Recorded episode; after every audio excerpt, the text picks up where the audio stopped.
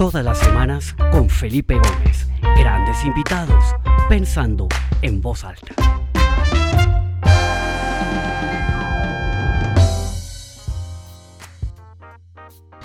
Bueno, bienvenidos a todos a esta nueva edición del programa Pensando en Voz Alta. Qué alegría volver a ver a un número importante de personas que se comienzan a conectar desde distintas partes del mundo a un nuevo episodio, episodio número 73 de esta serie que comienza cuando comienza la pandemia.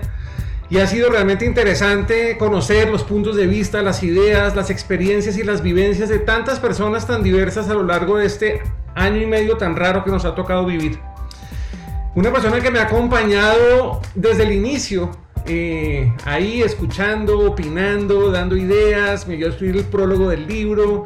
Es un gran amigo que aprecio muchísimo, que conocí por allá a finales de los noventas cuando era presidente del grupo Semana. Me encantaba ir a su oficina a tomar tinto allá, a, dar, a charlar delicioso.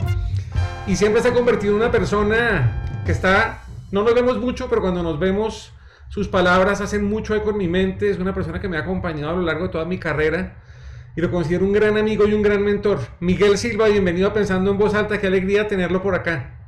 Gracias, Felipe, y felicitaciones. Setenta y pico episodios es toda una, toda una hazaña. Felicitaciones. Sí, no ha sido, es un reto siempre tener excelentes invitados, pero ahí van llegando y me encanta sobre todo ver la reacción de las personas que siempre reciben a la gente con, cariño, aprecian los mensajes y pues la verdad es que ha sido una experiencia fascinante. Bueno, Miguel, como siempre, como siempre empezamos eh, reflexionando un poquito sobre este año y medio, ¿no? El, episodio 1 era reflexionando sobre los primeros tres días de la pandemia. Este ya llevamos 18 meses. Cuéntenos un poquito cómo le ha tocado vivir estos 18 meses y sobre todo cuáles han sido esa o esas dos grandes lecciones que le han dejado este año y medio tan, tan curiosos y tan raros que nos ha tocado vivir. Hombre, la verdad es que sí, fue impresionante para todos y muy pedagógico. Yo creo que al comienzo, eh, algunos, los que tenemos, los que sufrimos de pensamiento catastrófico, pensamos que era el fin del mundo. Compramos harina y agua y qué sé yo. Aprendimos a hacer pan con masa madre. Y la verdad es que creo que muy rápido aprendimos a enriquecer como los contenidos que nos llegaban. Muy rápido entendimos que había que cuidar la cabeza, que había que cuidar el optimismo, que había que cuidar la esperanza. Porque era fácil sucumbir como a una idea de desastre, como una idea catastrófica, terrible. Eh, sobre todo gente que vivía sola. Uno es muy afortunado porque vivía con, con, con familia. Eh, yo salía a caminar con el perro todas las mañanas, caminaba 10 kilómetros diarios para no enloquecerme. Eso violaba la ley, por supuesto, porque eran solo 15 minutos y no me iba a gastar, no sé, una hora y media. Eh, pero eso me sirvió también para pensar y para, para recorrer sitios de esta ciudad de mi infancia y para, y para como recogerme. Y yo creo que todos nos recogimos en esta pandemia mucho. Y yo creo que aprendimos a valorar cosas chiquitas que la locura de la velocidad de la vida anterior no valorábamos. Eso suena como un lugar común hoy en día, yo sé, pero yo creo que entendimos que éramos parte de la naturaleza, por un lado, entendimos que había eh, una solidaridad colectiva humana eh, inevitable y, buena y bonita. Y también entendimos que había un tiempo para cuidar, para curar mejor las cosas que uno lee, las cosas que uno dice, las cosas que uno oye, la gente con la que uno, eh, eh, digamos, pasa el tiempo, ¿no es cierto? Eso creo que ha sido lo más importante. Importantísimo. Bueno, Miguel, para quien no lo conocen, es un eh, gran comunicador estratégico, toda su carrera ha sido al lado de grandes compañías, de gobiernos, de gremios, acompañándolos para definir su narrativa, sus, sus formas de comunicarse con sus diferentes audiencias, con sus diferentes stakeholders, un gran consultor en el manejo de crisis. Eh, me acuerdo muy bien tomándonos un café en Costa Rica una vez usted contándome de la peor crisis que le ha tocado manejar en su vida, la fuga de Pablo Escobar, cuando era parte del gobierno. Entonces es una persona súper interesante, gran lector, eh, magnífico escritor. Cuéntenos un poquito, para los que no lo conocen, Miguel, quién es Miguel Silva y, qué es lo que realmente lo, apasiona, ese llamado del alma del que hablábamos la vez pasada, qué es lo que usted realmente le mueve la aguja y lo, lo apasiona. Me acuerdo que alguna vez hablamos de Joseph Campbell, que Joseph Campbell, el experto en mitos, siempre le decía a sus estudiantes, follow your bliss, ¿no? Siga su, siga su impulso más profundo. Yo estudié Derecho en los Andes y recuerdo que en mi casa, pues, estudié Derecho en los Andes porque no se podía estudiar literatura, eso era inadmisible. Entonces estudié Derecho e hice casi toda la carrera de literatura eh, en las optativas que yo tenía. Mm. Y hacía parte de una revista literaria en los Andes que llamaba María de la O. En fin, yo el derecho lo gocé en su parte filosófica, pero lo sufrí en su parte, digamos, procesal y su parte más dura. Mm. Y cuando salí de la universidad, tenía eh, una oferta para ser subdirector administrativo de una empresa de carbón que me ha conseguido mi familia. Y teníamos un bar. En ese bar tocaban grupos de rock. Uno de los eh, bajistas. Compañía Exacto. Hora local, eh, el bajista era Eduardo Arias, el de Arias y Troller. Y Eduardo Arias me contó que estaba trabajando en un periódico que se llamaba La Prensa. Yo pensé que era el de García Márquez. García Márquez se ha hablado de hacer un periódico que iba a llamar El Otro pero no, era un periódico nuevo, tabloide, eh, manejado por Juan Carlos Pastrana, y entonces era un periódico que en teoría era eh, de origen conservador, pero era bastante liberal en, sus creencias. Y, yo le dije a Arias, eso es lo que yo quiero hacer. Y eh, me ofrecieron un salario que era una séptima parte de la empresa de carbón.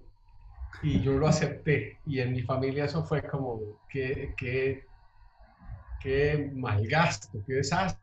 Este tipo se va de periodista y empecé como, como editor cultural, pero unos pocos días antes de arrancar el periódico ya, ya en vivo, porque hacíamos un periódico en simulacro todos los días, Pastrana le pareció que Eduardo Arias no era un editor político apropiado porque era muy mamador de gallo y yo era el editor cultural y simplemente nos swapió. Fíjese cómo la vida funciona de una manera muy rara. Pero eso simplemente para decir que yo todo, después eh, pasé por el gobierno unos años, cuatro años, y después me dediqué hacer consultoría y a hacer periodismo. Eh, eh, fundé Gato Pardo con usted en esa época que andábamos en semana.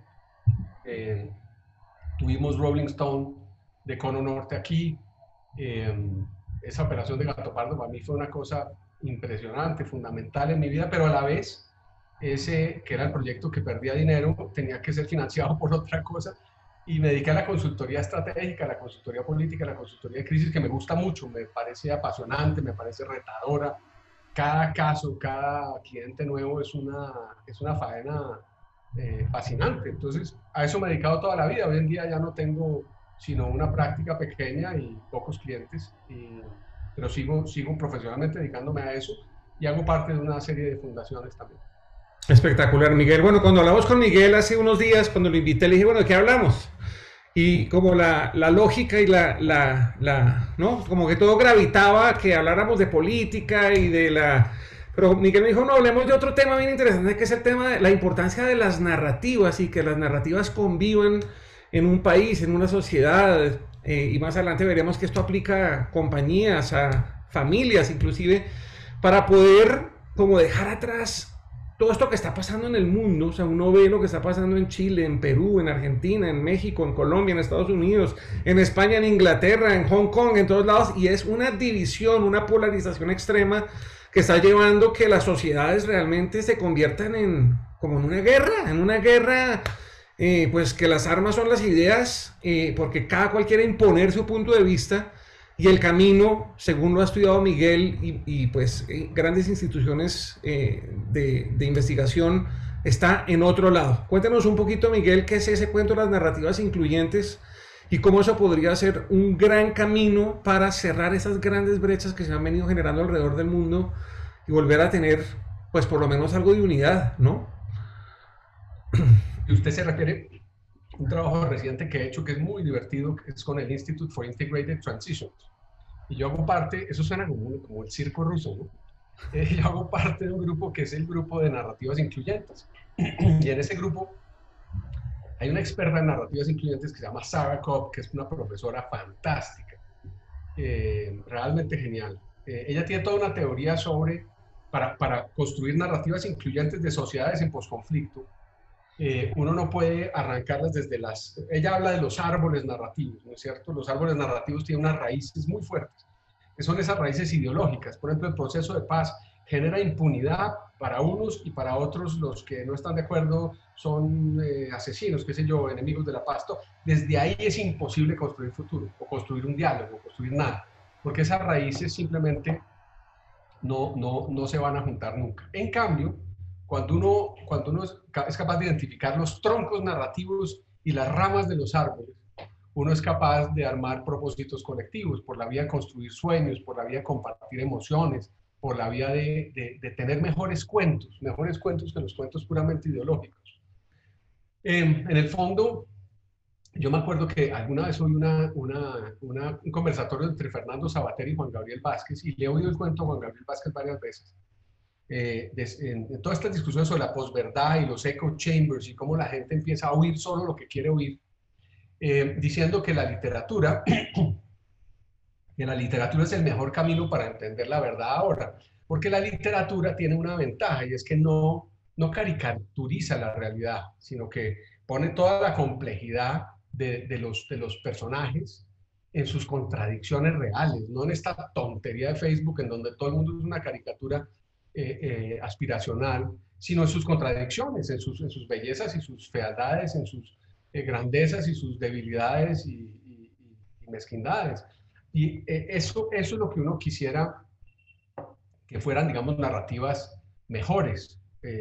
Uno, uno, uno pensaría, es que, es que yo vivo en un mundo mejor cuando todo repite lo que yo pienso, creo que pienso, y eso es una mentira. Uno no vive en un mundo mejor así.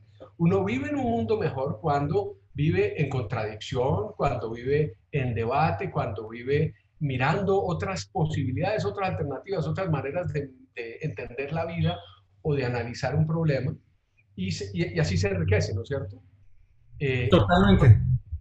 Polarización siempre ha habido, ahora quizá con las redes lo que pasa es que esa polarización tiene un acelerador de partículas que, que lo que hace es que genera una enorme rabia y uno debe tratar eh, en la familia, entre los amigos, en grupos más grandes, eh, en el chat de exalumnos del colegio y ya en la vida pública, de que los, los discursos se enriquezcan, que, que, no, que no sean simplemente esto desde las raíces ideológicas en donde simplemente para, para yo existir tengo que eh, eh, destruir y demonizar al otro. Súper interesante. Y, ahí yo me quería meter en el, en el tema de cómo, porque digamos, esto en el papel y en la teoría suena espectacular. Y a, mí, digamos, mi mente me dice, me, creo completamente en el concepto y en la idea. Pero esto aterrizarlo a la práctica es muy complicado precisamente por fenómenos como las redes sociales y ya los, ese nivel de polarización tan grande, porque cuando es que hay algoritmos detrás que lo único que le están mostrando a uno es lo que uno cree y alimentar su verdad y satanizar la otra y minimizar la otra, pues esto cómo se va a lograr? Porque digamos que apagar las redes sociales, creo que eso es una utopía, eso lo único que va a hacer es seguir evolucionando, seguir creciendo, pero, ¿cómo se aterriza esto a la realidad y cuál es la propuesta del instituto y de la profesora Sara y del comité al que usted participa para poder empezar a generar estos diálogos, estas conversaciones en donde esas narrativas se empiezan a encontrar, ¿no? Porque es que al final somos seres humanos. Y se ha hablado en la pandemia mucho de la empatía y ponernos el zapato del otro, pero ahora la verdad estamos más divididos que nunca. ¿Cuál es esa ruta de escape que, debemos tomar para encontrar esos espacios esos caminos para poder escuchar, aceptar, asimilar y crecer con esas otras narrativas que probablemente no sean las mismas que yo tengo? Es una buenísima pregunta, Felipe. Yo creo que una manera de responderla, se me ocurre otra, pero una manera de responderla es desde la esperanza y el miedo. Cuando uno deja que a uno le construyan el mundo desde el miedo, es decir, cuando a uno lo capturan por el lado del miedo, es decir, por el cerebro reptil que anda por acá, a uno lo dominan con, esas, con esas, esos mecanismos, con esos instrumentos. Son instrumentos narrativos, son instrumentos de dominación. Si uno está, si uno está dispuesto a la esperanza, si uno, está, si uno se da el permiso de la esperanza, si uno se da el permiso de vivir en la esperanza y no en el miedo, si uno se da el permiso de vivir en la creencia de que hay abundancia y no escasez, si uno se da el permiso de, de creer que hay bondad y no maldad permanente, si uno se da ese permiso, el tipo de política que sale de ahí es distinta. La manera como uno oye a los candidatos es distinta, la manera como uno filtra los, los medios de comunicación es distinta. Y la otra respuesta que tendría es esta. Tenemos que abandonar esta idea de que alguien controla nuestro destino, de que alguien define lo que comemos, lo que leemos, lo que, de, de cómo nos informamos. Eso no es cierto. Nosotros todavía hoy nos podemos informar como nos dé la gana nosotros, usted come lo que quiere, usted va a almorzar ahora y usted va a decidir si come una hamburguesa o si se come una ensalada, qué es lo que va a comer. Yo pienso lo mismo con los contenidos. Los contenidos eh, definen nuestro estado de ánimo, definen la manera como nos relacionamos con el mundo, definen nuestra salud. Entonces, ¿por qué no los curamos? La verdad es que antes no es que los periódicos no estuvieran polarizados, sea, periódicos liberales y conservadores, periódicos eh, comunistas y nacionalsocialistas en Alemania, en Berlín en el 33, en fin, esa polarización siempre ha existido. Pero antes había, digamos, y hubo durante los 50 y hace unos 10 o 20 años, como una época de oro del periodismo donde había una curación por parte de unos editores que, como una, como una especie de, de, pacto, de, hay alguien que tiene una especie de verdad que todos, que todos aceptamos, ¿no? Hay una gente que tiene unas cifras que aceptamos, hay una gente que tiene unas verdades. Eso ha desaparecido un poco y tiene que recuperarse por la vía individual. Uno tiene que ser el curador de contenidos. Uno tiene que hacer un poquito más de esfuerzo y curar los contenidos. Los contenidos que lee y los que, y los que transmite, porque uno es parte del sistema viral de mentiras, uno es parte del sistema viral de odios, uno es parte del sistema viral de este mecanismo de construir miedo para dominar. Yo creo que hay que liberarse del miedo y, salirse de, ese, de esa espiral. Pero Miguel, otra cosa, digamos que la tecnología, las redes sociales, los algoritmos, todo eso claramente va en contra de ese gran esfuerzo de poder generar ese terreno fértil para que crezcan todos estos árboles narrativos diversos. Eso es una cosa. Pero hay otra cosa en la que creo que todos pecamos, si yo me pongo en primera fila, y es que todos hemos sido parte de una u otra manera de generar esa división, ¿no? O en unas elecciones, o con el proceso de paz, o con mi posición sobre la vacuna, o si son, rojos y azules. En la medida uno tiene esos elementos y uno ha conversado y uno ha hablado y uno de cierta manera, yo creo que hay que aceptarlo, todos hemos ¿no? Satanizado y aplastado al otro, quizás sin quererlo, solamente que tal vez dejándonos llevar por la corriente. Pero yo creo que hay un gran, una gran responsabilidad de los grandes líderes de opinión, líderes políticos, eh, presidentes de empresas, ejecutivos, líderes sociales, etcétera, de dar ese ejemplo. Y yo, la verdad, no lo he visto. O sea, ni en los Estados Unidos, ni en Perú, ni en Chile, ni en Colombia, uno ve que los grandes líderes de ninguna rama, ¿no? Como que son el, ¿no? El que pone la bandera y decir, bueno, vamos aquí a, a escuchar al otro, a entender el otro, podemos estar de acuerdo, pero generar esos espacios.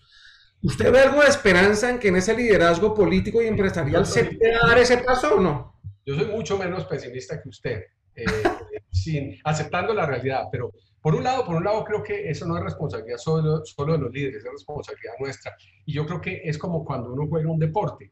Cuando juega un deporte uno puede ser un cafre y, meter codo y perder mal y ser un tipo horrendo en el, deporte o ser un tipo agradable en el deporte y jugar como, como una persona correcta y decente. Lo mismo pasa en la discusión política. La polarización es buena. Yo puedo defender una idea. Yo soy pro proceso de paz y usted es anti proceso de paz y sin embargo nunca nos hemos dado un puño por el tema. Pues sabemos discutirlo. Yo sé oír. Yo sé callarme la boca y oír. Eso es importantísimo en mejorar la calidad de vida de uno. En los líderes no, en los líderes yo sí creo que hay una cantidad de gente que hace esfuerzo. Le, le, oí el discurso de lanzamiento de Alejandro Gaviria y yo no soy pro Alejandro Gaviria, de mucho menos, no sé, era nuestro rector en los Andes y yo soy del consejo. Luego mal haría yo en, decir algo sobre él como candidato, pero, pero usted lee el discurso de lanzamiento de él y es exactamente eso, es la política no tiene por qué ser una guerra de odios, una guerra de egos, una guerra de satanización. Usted los acuerdos bipartidistas que hizo Biden para el tema de infraestructura también es ir más allá de la frontera. Usted ve Obama, Obama hizo un, esfuerzo además con una autoridad moral y un gran discurso eh, eh, filosófico, intelectual para ir, como dicen ellos, across the party lines. Hay mucha gente que hace ese esfuerzo. Las redes van en contra de ese esfuerzo, la política electoral va en contra de ese esfuerzo, la rabia y el miedo van en contra de ese esfuerzo. Mire, Alemania se metió en el, proyecto nazi por miedo, por miedo a la hiperinflación, al desempleo. Les metieron que la culpa era de los judíos y de los comunistas. Los primeros que fueron a la cárcel fueron los comunistas y después los judíos a las cámaras de gas. Una sociedad altamente civilizada. La metieron en la cámara de gas del miedo. Esa es a la que uno tiene que tratar de que no lo metan. Tremendo. Sí, de pronto usted tiene razón. Es que también uno, uno, uno ve lo que quiere ver. Y yo creo que en cierta manera todos tenemos unos antifaces que no nos permiten ver la realidad como es. Y yo creo que por ahí dicen que donde abunda el mal, sobreabunda el bien. Seguramente hay más bien que mal, ¿no? Hay más esfuerzos de unir que de separar. pero como siempre la naturaleza humana uno ve el punto negro en el papel blanco y uno termina viendo lo malo y concentrándose en lo malo y seguramente hay mil cosas buenas las que hay que hacerles ruido, pero desafortunadamente eso no es noticia, no suena en los medios, eso los algoritmos de las redes sociales no lo multiplican. Entonces es, un desafío inmenso, a mí me parece que es un desafío inmenso, pero creo que hay que encontrar la manera de hacerlo. Sobre todo, y yo creo que ahorita en esta época post-pandemia, porque eh, en estos mismos micrófonos con Michael Chu, el profesor de Harvard, que es fascinante, él decía que la pandemia, una de las cosas que ha logrado es, es amplificar, exacerbar, agrandar esos grandes esas grandes divisiones que existen en, muchos sentidos, ¿no? Y, lo hemos visto inclusive en, la, ¿no? en, los temas de la vacuna, en los temas de la manera como se está viendo la, la, la pandemia, etcétera. ¿Cómo cree usted que la pandemia afectó esos, esas divisiones? ¿Usted está de acuerdo con el profesor Michael Chu que las amplificó? Eh, y eso representa un desafío todavía adicional para, para volver a abonar ese terreno fértil para que crezcan estos árboles de narrativas incluyentes, diversas, que se complementan, etcétera. No, yo, yo creo que lo que yo creo que fue al revés. Yo creo que en Estados Unidos cuando uno encuesta entre eh, trompistas y bidenistas, quienes se vacunaron, los bidenistas dicen un 85% que se vacunaron, los trompistas solo en un 37%. Pero no es que la pandemia exacerbó la polarización, es que la polarización tiene una cara frente a la pandemia, se refleja en la pandemia. Yo en cambio creo que la pandemia, la pandemia nos hizo más humanos en muchos sentidos. Mire, Felipe, en, en, Colombia eh, arrancamos eh, eh, con 6 millones menos de pobres hace año y medio. Hoy tenemos 6 millones más de pobres.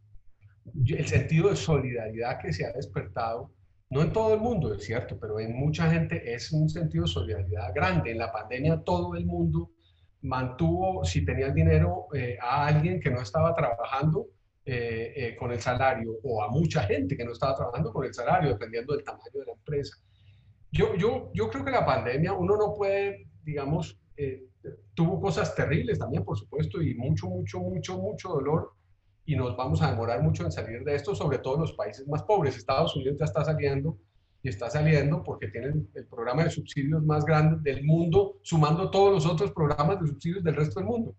Entonces, pues claro que va a salir de eso muy rápido, pero nosotros nos vamos a demorar, pero creo que en un cierto sentido nos ha hecho mejores seres humanos. Ahora, también uno puede decir, eso ha exacerbado la rabia y ha exacerbado la indignación, eso también es cierto el desempleo juvenil es más grande, entonces hay más rabia, pero esa rabia, si uno, si uno la entiende, si uno no la sataniza, si uno no piensa que la protesta social es igual a vandalismo, porque no es igual a vandalismo, son dos cosas distintas. Y si uno se equivoca, la izquierda radical se va a quedar con la protesta social, porque todos los demás le tienen miedo al vandalismo. Otra vez es el cuento del miedo y la esperanza. Yo creo que nosotros tenemos que es como crear el partido de la esperanza para mejor, mejorar nuestra vida. Mire, en términos de narrativas incluyentes hay una cantidad de ejemplos, yo, eh, eh, de ejemplos del posconflicto colombiano en las regiones, donde estas discusiones de la capital de, de, de Medellín o de Cali no existen, existe construcción de futuro. Y, ahí voy al cuento de incluyente. Realmente una narrativa incluyente es una narrativa, eh, uno la construye cuando uno empieza a hablar de futuro. ¿Cómo salimos de esta vaina? Cómo, cómo, cómo construimos un mejor pueblito, una mejor vereda, un mejor sistema, cómo reconstruimos el colegio. Venga, hablamos de cómo reconstruimos el colegio, no de cómo usted mató a mi primo. Esa vaina ya pasó. Entonces, ese, ese cuento del futuro es, es, un, es un asidero bonito para, para construir narrativas incluyentes. Y yo, yo creo que hay que irse por ahí, porque es que no creo que haya opción. Lo otro es una opción muy mala. Espectacular, muy interesante.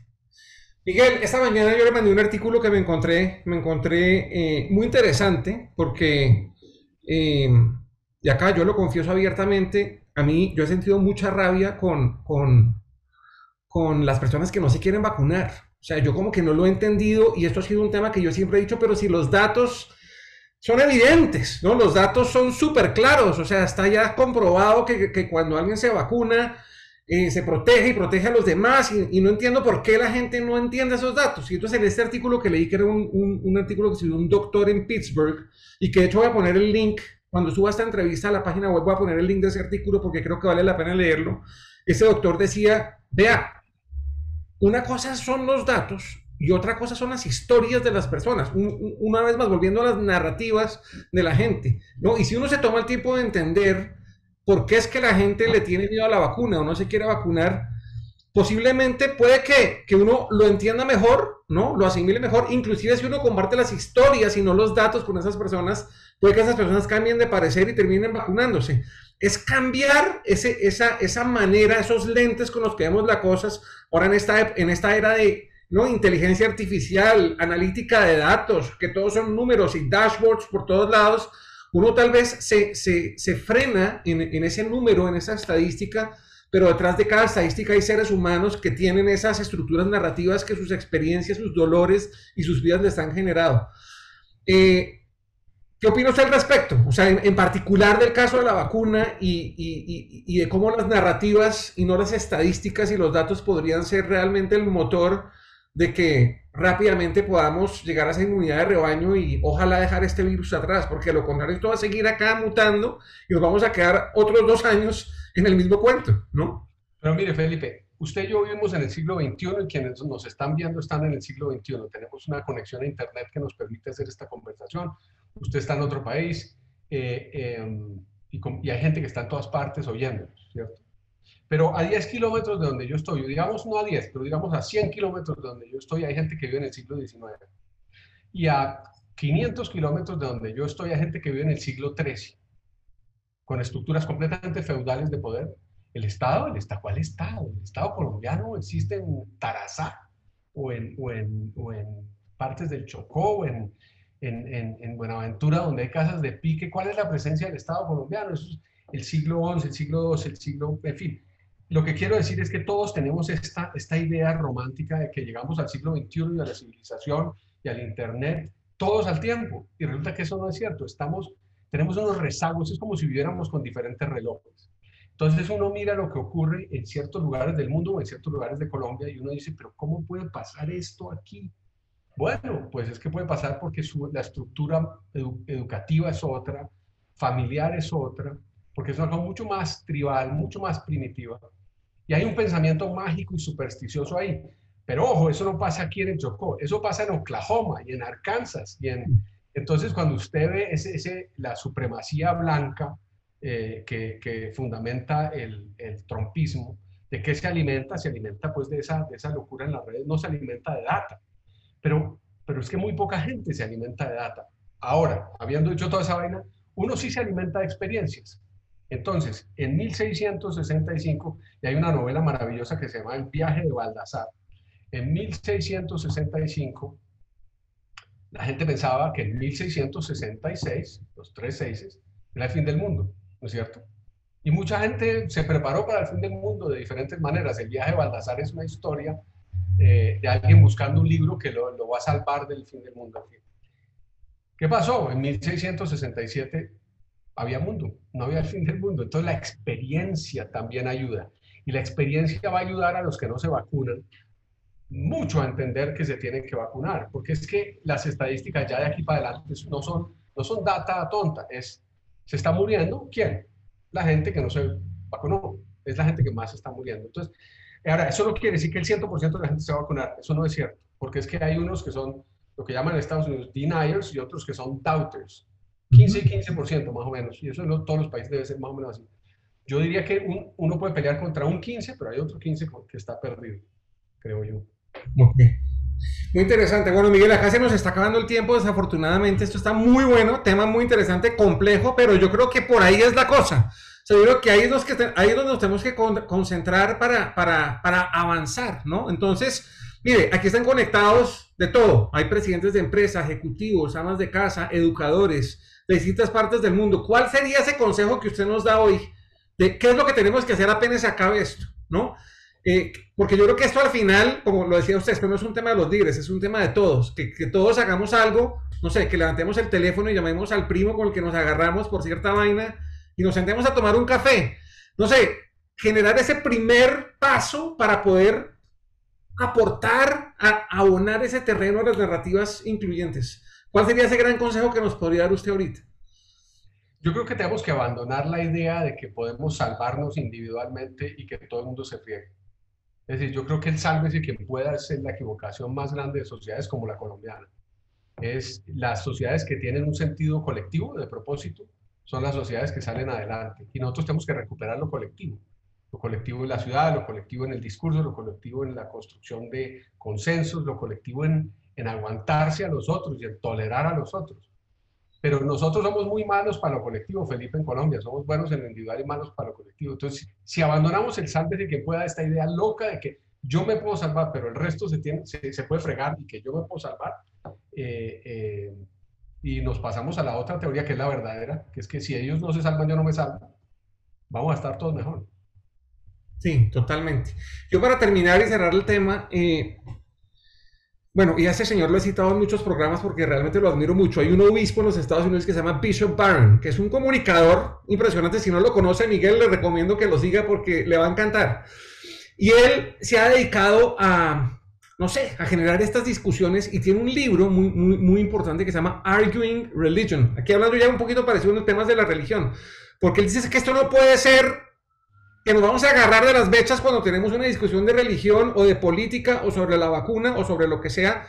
Nosotros somos lo suficientemente maduros e inteligentes para poder tener una, una conversación con argumentos y seguramente con, con ideas que chocan, pero que no deben llevar a destruir al otro o a eliminar el otro, ¿no? Y entonces este tipo ha hecho una tarea impresionante llevando sus mensajes a empresas como Google y Facebook y YouTube y ahí allá a hablar con toda la gente y ha sido muy interesante lo que este tipo ha logrado y yo creo que es, es fundamentado en esta idea de respetar las narrativas de los demás, brindar espacios para que crezcan las narrativas de otros. Yo creo que hay un, ahí hay un tema realmente importante. Entonces, eh, nada, yo creo que hay que cada uno asumir esa responsabilidad, ¿no? Y, y tener esa capacidad de tener un argumento, una discusión con argumentos con la persona con la que no está de acuerdo escucharlo, ponerlo en los zapatos, parafrasear lo que esa persona está sintiendo y que la persona al frente haga lo mismo. Yo creo que eso nos va a ayudar a entendernos mejor y a generar esos espacios donde nos damos cuenta que somos mucho más parecidos de lo que creemos y que son muy pocas cosas las que nos dividen, ¿no? Entonces, eh, pues Miguel, antes de, de cederle el micrófono para que se despida y para que nos dé sus, sus ideas eh, finales, muchas gracias a todos los que comentaron, hicieron preguntas, qué pena que no tuvimos tiempo de responderlas. Eh, simplemente quiero invitarlos al, al, próximo martes. Tengo una invitada fantástica, Catalina Gómez, que además es mi hermana, pero no la invito porque sea mi hermana, sino porque es una persona súper interesante y tiene un proyecto fascinante. Ella trabaja en la librería o en la biblioteca del Congreso en los Estados Unidos, en Washington, en la división hispana, y ella está encargada de un proyecto fascinante que es rescatar los archivos de audio históricos de la literatura latinoamericana. Entonces, pues nuestra invitada principal va a ser Catalina, pero ella trae a varios invitados eh, de ñapa. Vamos a tener de invitados a Pablo Neruda, a Gabriel García Márquez, a Mario Vargas Llosa. Vamos a poderlos escuchar desde sus propias voces, leyendo sus obras. Y vamos a conocer la historia de cómo aparecieron estos cassettes y cómo se fue creando este archivo de audio que hoy es un activo absolutamente fascinante de la, de la Biblioteca del Congreso en Estados Unidos. Entonces los espero el próximo martes. Esta tarde queda el link para que se inscriban, al igual que esta conferencia, esta entrevista de hoy subida, con los links de enlace, el link del, grupo en el que está Miguel, el artículo que les comenté, etcétera. De verdad, muchas gracias por conectarse. Nos vemos la semana entrante y Miguel, les cedo la palabra para que se despida. Gracias, Felipe, muy querido. Buena conversa. Y hablando de literatura y lo de su hermana, cuando uno mira una buena obra de literatura, a uno no necesariamente le gustan todos los personajes es que el mundo en el cual a uno le gusta lo que dice todo el mundo alrededor de uno es un mundo pobrísimo. Yo creo que hay que enriquecer el mundo con gente que piensa diferente a uno y eso es, eso es riqueza, eso no es pobreza. Y eso, ganar, ganar en el debate es pobreza. Totalmente. Eh, gracias, pues por la oportunidad.